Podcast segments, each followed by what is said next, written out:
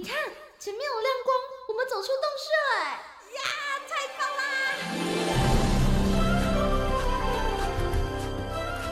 哇，这这是长毛象，还有剑齿虎哎，还有好多好多绝种的动物哦！哎，仔细一看，它们都散发着光芒哎！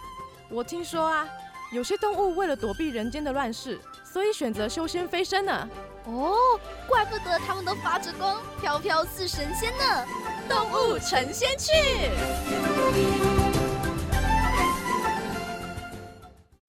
今天的动物成仙趣要来跟大家分享马达加斯加的特有种生物，跟狐猴还有懒猴呢，都是属于猿猴的一种。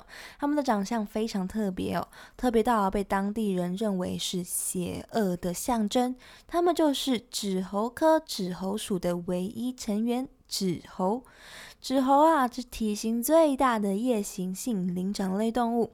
它们的体长呢，大约是三十到四十公分，有着长长的、比身体啊长十公分左右的尾巴，毛茸茸的，就跟松鼠的尾巴一样哦。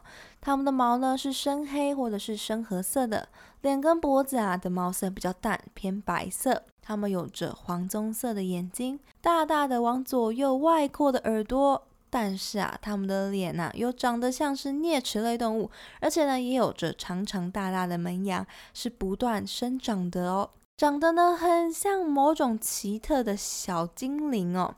也因为长得很特别哦，很像啮齿类，又有着长门牙，所以早期呢，还被生物学家误认为是啮齿类的动物。而指猴啊，它们叫做指猴，顾名思义呢，最重要的就是它们的手指，它们的中指跟无名指非常的长，又细又长，它们会用长长的手指敲击树干，听声音寻找树里面的虫虫，它们每秒钟呢可以敲击八次。然后用他们的大耳朵呢，仔细的判断各种不同的声音，找到虫子之后呢，再用大门牙把树干给咬穿，用细细长长的手指把虫从树干里面给掏出来，等于说是一个自带工具的概念哦。除了虫之外，它们也会吃坚果或者是水果等等的食物。指红它们是杂杂杂食性的动物哦。之后，它们有着演化出来的特别的长手指。不过除此之外呢，研究学者还发现，它们有着另外一只额外的手指，就是第六根手指——胃拇指。专门研究手臂的亚当·哈兹东罗斯跟他的同事们，偶然的对指猴进行了研究，发现到指猴的大拇指跟食指中间呢有一个凸起的构造，他们把它称为胃拇指。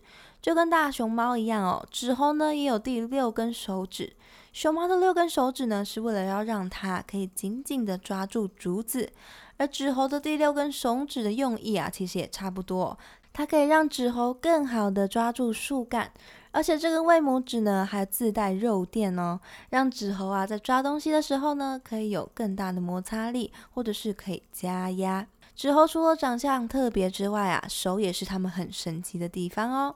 指猴只分布在马达加斯加东部海岸的热带雨林跟落叶林当中，因为是夜行性的，所以白天的时候呢，他们会躲在树枝间的巢穴里面睡觉，黄昏的时候呢，才会出来觅食。他们是独自生活的，会用脸颊、脖子还有屁股摩擦树干，留下气味标记来圈划地盘。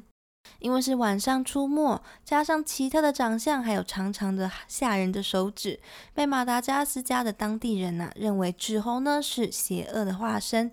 传说中哦，纸猴会等到夜晚来临的时候，偷偷的前进附近的村庄，然后他们会用长长的手指戳进人的心脏，终结人的性命。所以当地人呢都把指猴叫做死亡使者。认为啊，看到纸猴呢就会带来厄运，所以只要是在野外发现到纸猴呢，他们就会把它给杀死。除了人类的盗猎之外，当地雨林的开发跟破坏也造成了他们的食物跟栖地的消失。近年来啊，纸猴也会跑到附近的果园给觅食哦，造成了人兽之间更剧烈的冲突。纸猴在一九三三年的时候呢，一度被认为啊在野外已经灭绝了，直到一九五七年的时候才重新被发现到。但是现在因为种种的原因，纸猴面临到了生存的危机，目前被列为国际自然保护联盟 IUCN 的濒危物种红色名录当中。台北动物园呢，在二零一四年的时候加入了马达加斯加动植物保育群 NFG，和全球很多的知名动物园呢，还有植物园呢，一起协助当地进行保育的研究、教育，还有栖地的富裕。在二零一八年的时候呢，还跟同为 MFG 成员的日本 N 四上野动物园合作，一起投入纸猴的域外保育计划。就在二零一九年的时候呢，从上野动物园送来了一只纸猴，来到台湾展开它的保育生活。所以大家如果有兴趣的话呢，可以到台北木栅动物园一睹它的风采哦。它就在热带雨林的甲川山甲馆里面哦。猫猫，我上次去动物园的时候呢，也有幸哦，可以在热带雨林馆里面呢看到纸猴的身影哦。虽然没有看得很清楚哦，不过它长得真的还蛮不像猴子的。那边除了纸猴之外呢，还有很多其他的夜行性动物。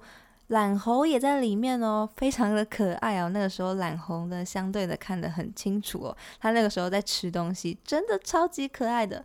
所以大家如果有兴趣的话呢，可以去动物园好好的观察一下它们哦。那么记得呢，在观察它们的时候，要小声小声的，不要喧哗吓到它们哦。